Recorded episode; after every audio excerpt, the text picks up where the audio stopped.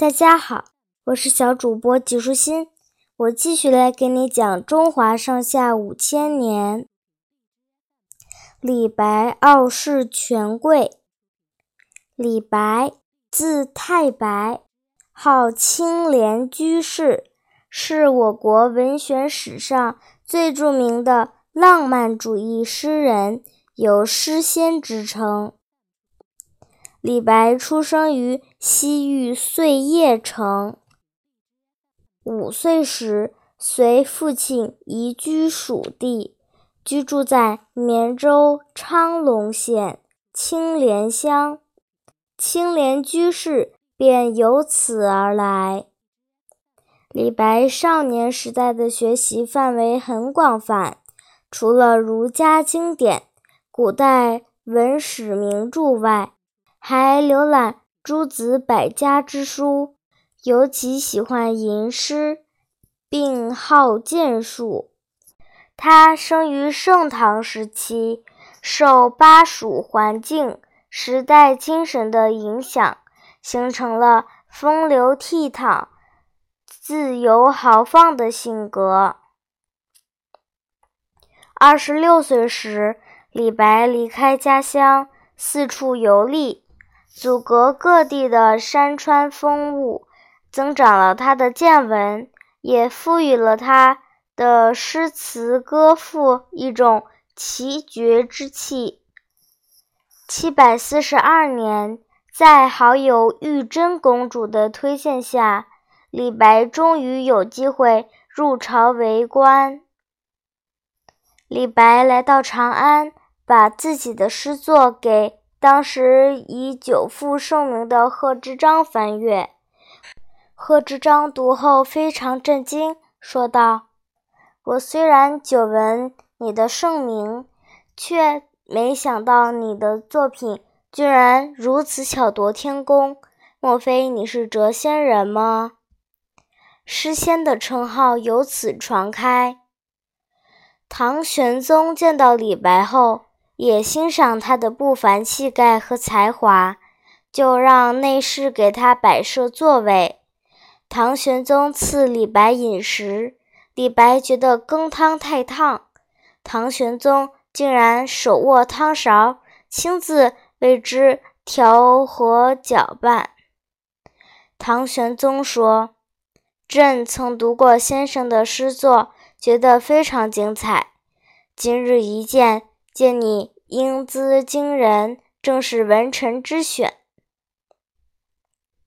于是唐玄宗便封李白为翰林供奉，专门草拟文告，陪侍皇帝左右。李白见自己这么快就得到重用，兴奋异常。可不久之后，李白的心情一下子就一落千丈了。他发现这个官职并没有实权，不能让他参与政事，实现治国抱负。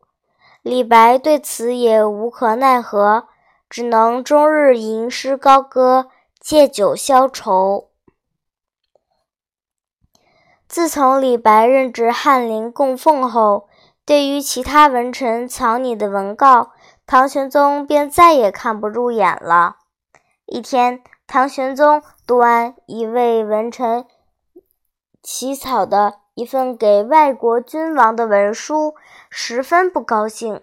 他说道：“这份文书若是李白起草，必能使我满意。”于是他命人速宣李白入宫。侍卫在酒楼找到了李白，传话让他奉诏进宫。李白醉醺醺地来到宫中，唐玄宗看见他后，笑着说道：“朕要给外国君王递送国书，请你来从速草拟。”李白便找了个锦墩坐下，在了解了国书的大致意图之后，就开始构思了。这时，唐玄宗见他脚上穿着一双。破旧的靴子，就笑道：“你贵为翰林供奉，进出宫院，怎么不为自己准备一双新靴呢？来人，取一双新靴给他换上。等新靴取来，李白趁着醉意，对边上的宦官高力士说：“麻烦你替我换上。”高力士虽是宦官，但因为唐玄宗非常宠幸，势力很大，连太子都尊称他为二兄。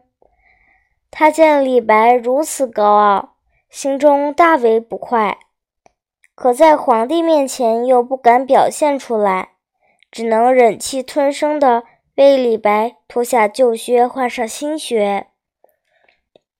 李白一会儿功夫就将国书一气呵成。唐玄宗读后非常满意，对李白的文才赞不绝口。可是脱靴这件事。却让高力士怀恨在心。事后，高力士便在唐玄宗面前屡禁谗言，诋毁李白。终于，唐玄宗渐渐疏远了李白。七百四十四年三月，在朝中数数受到排挤的李白被迫辞官。唐玄宗念在与李白相知一场。又加之李白却是才华盖世，就赐给了他一面金牌。凭着这面金牌，李白走到哪里都可以得到当地官员的热情接待。七百五十五年，安史之乱爆发，五十五岁的李白在永王李璘的蛊惑下，加入了他的幕府。尽力辅佐永王平定叛乱，收复失地，为国立功。安史之乱平息后，永王李璘却贪图江淮富庶，有意割据为王。七百五十六年年底，李陵自江陵起兵，但在多方的打压下，七百五十七年二月，李陵兵败身死。李白被赋以附逆的罪名，逮捕入狱。幸得大将军郭子仪的营救，李白才逃过一死，被流放到夜郎。七百六十二年，李白在安徽当涂病倒。同年十一月，李白在贫困交加中死去。李白的一生传奇而坎坷。虽然他在仕途上并不如意，但无可否认，他是唐代诗坛中的一颗巨星。杜甫曾用“笔落惊风雨，诗成泣鬼神”的诗句来评价他的诗歌。李白的诗歌在中国文化史上产生了巨大的影响，是中国古代文化的重要遗产。今天的内容就是这些啦，小朋友，拜拜。